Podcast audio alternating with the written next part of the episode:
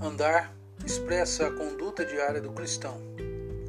Portanto, digo isto: que não andeis mais como andam os outros gentios, na vaidade do seu pensamento, e vos renoveis no espírito do vosso entendimento. Efésios 4, 17 a 23. O andar expressa a conduta diária do cristão. Se refere à maneira como Deus quer que o crente se porte. Que os cristãos são parte do corpo de Cristo e possuem o Espírito Santo. Não devem se portar como aqueles que não têm a Cristo como seu Salvador. 1 João, capítulo 2, verso 6. Nos versos 17 a 19 de Efésios 4, podemos notar quatro características de quem não vive de acordo com a conduta cristã. Primeira, vaidade de pensamentos.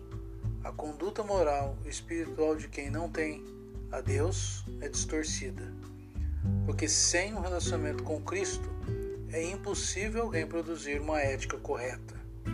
Sendo assim, sua vida é vazia, vã e sem sentido, conforme Romanos 1, do verso 21 ao 28. 2. Alienado de Deus.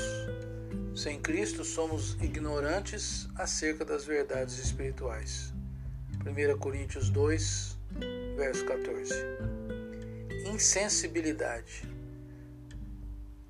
Sem Cristo somos insensíveis, moralmente dizendo. Quanto, quanto mais alguém quebra princípios morais e espirituais, mais distantes e insensível se torna. Romanos 1, 32. E 4. Depravação moral. Este é o último grau, onde alguém sem controle comete toda espécie de impureza. Romanos capítulo 1, verso 28. Quando alguém se torna um cristão, Deus através da presença do Espírito Santo dá uma capacidade moral e espiritual que alguém sem Cristo jamais poderá alcançar. Isso está em 1 Coríntios 2, verso 9 ao 16. Mas quem é espiritual discerne todas as coisas. Nós, porém, temos a mente de Cristo.